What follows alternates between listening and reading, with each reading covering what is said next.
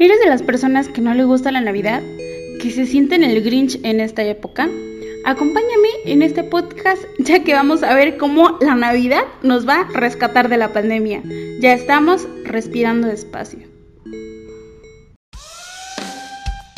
Hola, hola, gracias por acompañarme en otro episodio más. La verdad me siento muy muy contenta ya que oficialmente iniciamos la Navidad. Estoy grabando este podcast el primero de diciembre del 2020 y damos inicio a la época de Navidad. Yo sé que para muchas personas este momento, este pues diciembre no es grato y vamos a ver cómo realmente la Navidad puede pues de alguna manera animarnos después de todo este difícil año que hemos tenido en todos los aspectos. En lo personal, yo no soy muy afín o no era muy afín a festejar la Navidad por algún suceso que tuve personal que más adelante te voy a platicar. Pero créeme que yo soy de las personas que yo sí creo en los milagros de Navidad. Realmente la sociedad y todos necesitamos un milagro de Navidad y yo sé que va a llegar. Es momento de unirnos, es momento de amar. Es momento de perdonar. Es momento de disfrutar a nuestros seres queridos. Es momento de, de, dar amor y recibir amor. Yo entiendo que muchos a veces tenemos pues diversas situaciones que nos hacen que seamos ese Grinch feo y que no nos gustan los villancicos y que vemos la Navidad como vil mercadotecnia donde solamente es una gastara de dinero porque realmente pues pensándolo crudamente pues sí en diciembre se eleva demasiado el consumismo por una u otra razón que esos intercambios de regalo que las comidas que la cena que la ropa inconscientemente que nosotros no queremos gastar pues sí gastamos hasta lo que no aventamos tarjetazo y todo pero yo sé que realmente necesitamos este diciembre, necesitamos festejar, pero de una manera también con la sana distancia. Necesitamos esta partecita de amor, ya que pues este año ha sido muy complicado para todos y en todos los aspectos, tanto lo económico, lo social, todo lo cultural, lo escolar, todo, la salud mental, en verdad es una afectaciones muy muy graves. Y déjame decirte que tristemente en diciembre el índice de suicidio aumenta. Y ahora por toda la situación los índices de suicidio se han incrementado o duplicado. Vamos a ver algunos motivos por los cuales las personas pues somos ese Grinch que no nos gusta la Navidad y me digo somos porque yo en su momento también lo fui. Aunque no lo creas, también lo fui y ahorita me quiero aferrar a la Navidad, me quiero aferrar a que puede existir algo bonito para terminar el año. Esté en nosotros que terminemos el año de la mejor manera y dejando atrás los regalos, dejando atrás todo, lo superficial, sino realmente en agradecer que, que, estamos aquí con vida, que puedes tú escucharme donde quiera que estés, que estamos, que nos levantamos otro día más, que estamos con nuestros seres queridos y que pues sí, ha, ha habido afectaciones también por la pandemia. Y sé que para mucha familia esta Navidad va a ser muy difícil. Y te pido que unamos oración para todas estas personas pues que han tenido alguna pérdida porque en verdad no sabes lo difícil que es pasar Navidad con el corazón roto. Vamos a enlistar algunos de los motivos por los cuales las personas no les gusta la Navidad, porque también y también está en su derecho que una persona no le guste esta época, está en todo su derecho y tenemos que respetarlas a estas personas, no hacer burla, pues Creo que cuando decimos el hecho de decirle Grinch a alguien, pues estamos poniendo una etiqueta, pero no sabemos qué es lo que hay detrás de todo esta, esta parte que no le gusta celebrar la Navidad. Uno, la soledad. Aunque no lo creas, muchas personas pasan estos días pues solos y ahorita por la pandemia más, ya que pues, existen familias que tienen adultos mayores o que se encuentran en otro estado, en otro país y no pueden viajar. Así que pues ese tipo de personas, diciembre es un momento difícil porque están alejados de toda su familia o incluso aunque estén acompañados de su familia, pues se sienten solos. Y cuando, cuando yo menciono familia, también hay que, hay que entender que familia no es como nos enseñaron que tiene que estar estructurada. Familia no es tener un papá, una mamá y los hijos. Sí, sí es una familia, pero no quiere decir que si yo solamente estoy con mi mamá no es mi familia. Tristemente, cuando hablamos de familia estructurada, pues tenemos ya como el prototipo de familia. Y muchas veces ahí es donde vienen también el hecho de que, pues como no estoy con mi mamá, como no estoy con mi papá, Pues no, familia puede ser tus amigos, familia incluso pueden ser tus vecinos, esas personas con las que no son de sangre, pero se quieren como familia. Familia, pues sí, puede ser consanguínea, pero familia también puede ser esas personas que tú elegiste que sean tu familia. Y si te encuentras lejos de las personas que amas, pues la tecnología ya está muy avanzada y pueden hacer una sesión de Zoom, videollamadas. En verdad esa distancia puede ser tan larga o tan corta pero todo depende de ustedes. Tenemos que ser conscientes también y respetar que todas las personas pues tienen su privacidad, pero también hay que ser consciente de esas pequeñas señales que nos pueden dar, y más en esta época. Como ya lo vimos en podcasts anteriores cuando vimos la depresión y todos aquellos síntomas rojos que tenemos que tomar en cuenta. 2. Muerte de un ser querido. La Navidad siempre nos hace recordar esas personas que ya no están, pues por el hecho de que los pasabas con ellos, ¿no? Y si muchas veces pues sí nos volvemos melancólicos.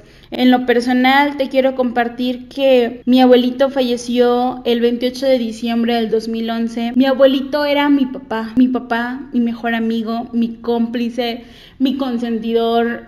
Es la persona que yo más he amado en este mundo. Cuando él falleció, digamos que todo noviembre estuvo en el seguro, yo estuve cuidándolo. Y cuando fue diciembre nos lo entregaron y dijeron que pues se fuera no textualmente, pero sí nos lo entregaron para que falleciera en nuestra casa. Yo me acuerdo que pasé Navidad con la incertidumbre de que si iba a llegar o no iba a llegar. Y sí, gracias a Dios llegó Navidad, en lo cual estaba enojado porque mis tíos estaban haciendo ruido y él ya se quería dormir y eran las 9 de la noche. Así que los corrió porque él ya tenía sueño. Él fallece el 28 de diciembre y en verdad es lo más doloroso que te puedas imaginar. Eh, yo me acuerdo que fui al súper a comprar unas cosas acompañada de mi tía y yo tenía un coraje enorme de ver a todas estas personas que se preparaban para Año Nuevo y yo me estaba muriendo de dolor. Por dentro agarró en mí un coraje que no sabía por qué, pero yo estaba enojada con esas personas porque estaban felices cuando yo me estaba muriendo por dentro. Después vienen los rezos y de igual manera justo cuando pues llega año nuevo y todos estaban pues celebrando el conteo y los cohetes y todo, yo estaba velando su cruz y para mí pues fue un momento muy difícil Ahora entiendo pues que cuando una persona fallece sí duele, pero existen fechas en específico que duelen más que otras y te lo recuerdan. Tardé como, no sé, como cuatro años, más o menos, cinco años, que yo no celebraba nada. A partir de que él falleció, dejé de celebrar cumpleaños, 15 de septiembre, incluso el Día de las Madres, yo no, no me sentía como para festejar nada. Yo les decía, pues miren, si me quieren hacer algo, pues que ustedes lo hagan, yo no quiero hacer nada para mí, pues no hay por qué celebrar, ¿no? Mi vida ya no va a celebrar. Hasta que llegó el momento en el cual después de que yo comencé a trabajar en mí, ir a terapia y todo, que yo entendía... Eh, que realmente tenía yo un angelito y que esa persona no le iba a gustar verme aquí triste, que a esa persona no le iba a gustar que yo estuviera pues de Grinch en, en esta época. A partir de ahí yo me esfuerzo demasiado. Tampoco soy la mujer que está todo el tiempo por así decirlo, eh, adornando y todos colores y todo esto, pues no, porque para mí, pues me hace falta esa persona, pero realmente ahora lo que hago es, hago esto en honor a ti, te ofrezco esto, ¿no? Y que tú realmente estés feliz donde quiera que estés. Así que si tú has perdido a un ser querido, en verdad solo puedo decir que ofrenda tu dolor a Dios y que Él va a ser esa persona que va a sanar y que realmente tienes un angelito en el cielo y que esa persona no le gustaría verte así. Levántate, arréglate, peínate, ponte hermoso, ponte hermosa, ya que a esa persona le gustaría verte así. 3. Ruptura de pareja. Muchas veces pues cuando terminamos con una persona y llegan estas épocas, híjole, pues ya tenías planes o ya te habías imaginado estar con esta persona en diciembre y contar las 12, eh, las 12 de la noche y darle ese beso, en que la presentes con tu familia y por fin esa tía que te preguntas y hija, ¿cuándo el novio por fin lo vas a presentar? Y ¡zas! No llegaron a diciembre suele ser pues complicado y difícil, yo te entiendo porque pues a mí me pasó también, ¿no? Yo tenía una pareja con la cual pues estas fechas las pasábamos juntos y terminamos y fue así como de, eh, ok, ¿qué hago? Ok, eh, no sé. Pero realmente déjame decirte que lo importante es que estés acompañada de tus seres queridos, que te arregles, que, que te pongas hermoso y que ante todo que comencemos a disfrutar nuestro presente. Que dejemos el pasado atrás, que, deje, que soltemos a todas estas personas que no están con nosotros y que realmente estemos disfrutando nuestro presente, que es lo más valioso que tenemos. 4. Situación económica. Las deudas o la falta de dinero pueden causar tristeza, por lo que en Navidad se puede convertir en un día pues un poco complicado. Hay que darnos el tiempo para realmente pensar en toda esta situación y no endeudarnos de más. Entender que Navidad no es el hecho de querer regalar obsequios a todo mundo. Navidad, créeme que más ahorita en esta época es de agradecer, de poder compartir con tu familia. En lo personal, pues yo nada más Navidad la paso con mi mamá y con mi hermana y lo que comemos es pollo Kentucky. Que digo, bueno, somos tres personas y para hacer una cena así elegantiosa y todo y no. Y me encantan mis cenas de Navidad y ya son una tradición en estar ahí las, las tres cenando pollo Kentucky, aunque pollo Kentucky pueda decirse que no es una Navidad. O sea, créeme que aunque sean frijolitos y arroz, eso es tu Navidad. Tu cena del diario puede ser tu Navidad. El hecho de que estés pasando con las personas que quieres, eso es lo importante de Navidad y eso es lo único importante que nos, que nos debe de preocupar. 5. El desempleo. Anudado a la situación económica, el desempleo está siendo una causa de depresión y más ahorita ya que muchos negocios han sido afectados. Así que tú que me estás escuchando, apoyemos a estos pequeños consumidores a que generen empleo y sigan teniendo ingresos. Tanto tú como yo podemos ayudarlos. Hay que fomentar el consumo local. No sabes la cantidad de personas que están siendo afectadas y ahorita por todo el problema que está afectando a toda la economía, pues tristemente créeme que no van a pasar una buena Navidad. Y si es en ti apoyar a todas estas personas y si tú ves, puedes ayudar a unas personas, en verdad hazlo. Tú puedes ser el milagro de Navidad de una persona. Tristemente también pues hay personas que lucran con toda esta situación, pero uno sabe y se da cuenta cuando una persona realmente está pasando una situación difícil. Ayuda a todas estas personas y en verdad tú puedes ser milagro de Navidad de alguien. 6. Recuerdos. Muchas veces son estos recuerdos que nos hacen que odiemos la Navidad. Te pido que comencemos a a crear recuerdos nuevos, comencemos a poder vivir nuestro presente y a poder estar en nuestro presente disfrutando y generar recuerdos nuevos. ¿Por qué no buscar nuestro propio sentido de la Navidad? La Navidad no es mercadotecnia, la Navidad no es que tengamos que regalarles a todo mundo. La Navidad no es que estemos vestidas de arbolito de Navidad. La Navidad no es que estemos todo el tiempo sonrientes. No, no, no. La Navidad se trata de agradecer, de estar con nuestros seres queridos a distancia o cercanos, no importa. De sangre o que no sean de sangre, también no importa. Que si no tenemos pues dinero para regalar regalos. La Navidad no es eso. Navidad no es que estemos regalando a todo mundo. No, no, no. Navidad se trata de estar con nuestros seres queridos, de agradecer, de ante todo celebrar nuestra vida que ahorita es lo más valioso que tenemos. Yo te invito que si puedes ser tú el milagro de Navidad de alguien, lo hagas. De la manera más simple, créeme que lo puedes hacer. Muchas veces, pues, en esta época puedes revisar tu ropero y sacar esa ropa que no te queda y por qué no donarla. Esos peluches que tienes guardados de tus exnovios, ¿por qué no los donas a una persona, a un niño que realmente pues lo pueda disfrutar más que tú. En estos momentos los hospitales están repletos y créeme que realmente cuando tienes a una persona en, en el hospital es muy difícil y gastas mucho dinero. Es un desgaste tanto económico como la persona que está adentro, como la persona que lo está cuidando. Así que, ¿por qué no? ¿Por qué no ayudar a estas personas? Existen también los asilos, los orfanatos. Hay muchas maneras en las que podemos ayudar y ser este milagro de Navidad. Yo te pido que, que este diciembre agradezcamos, que este mes sea para agradecer, agradecer que estamos vivos, agradecer que podemos abrir los ojos, agradecer que tenemos a nuestros amigos, a nuestra familia, que tenemos un trabajo, agradecer que tenemos que comer, Agradecer, ¿por qué no? Que tenemos acceso a Internet, porque existen personas que no se las están viendo difíciles pues por sus escuelas. Hay muchos y miles motivos por los cuales agradecer. Muchas veces somos nosotros los que minimizamos las cosas, los que decimos, bueno, sí, pero es que no tengo un carro, una casa.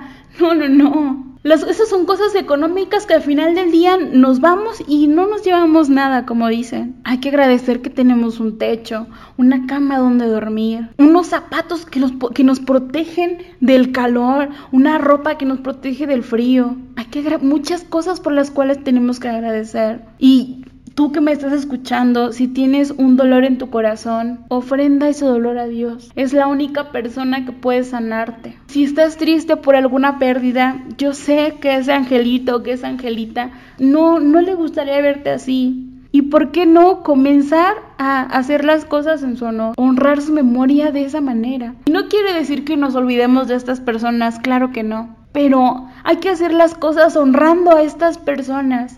Yo sí creo en los milagros de Navidad. Yo me aferro a creer en los milagros de Navidad. Y yo sé que este año va a tocar muchos corazones. Porque realmente era lo que necesitábamos. Hacer conciencia de toda esta situación. Te invito también a que hagamos un análisis de Navidad. Que hagamos un análisis de todo lo que aprendimos este año. Sinceramente, me volvió a mí un poco más humana. Cuando a principios de año me comencé a inundar de trabajo y me olvidé de mí olvidé de, alimentarme, olvidé de mi familia, olvidé de disfrutar a mis amigos y me enfoqué solamente en mi trabajo y en las diversas actividades que hago. Nunca había valorado tanto mi vida que en estos momentos. Tú no sabes cuánto yo amo mi vida. Pues no sé, las personas que usan lentes van a concordar conmigo que para mí lo más valioso es la vista. No sabes lo difícil que es y complicado pues depender de unos simples lentes. En lo personal, yo no salgo de mi casa, yo no me levanto incluso, no voy al baño si no me pongo los lentes. Lo primero que hago es ponerme los lentes. Esto no se lo decía a nadie porque es una dependencia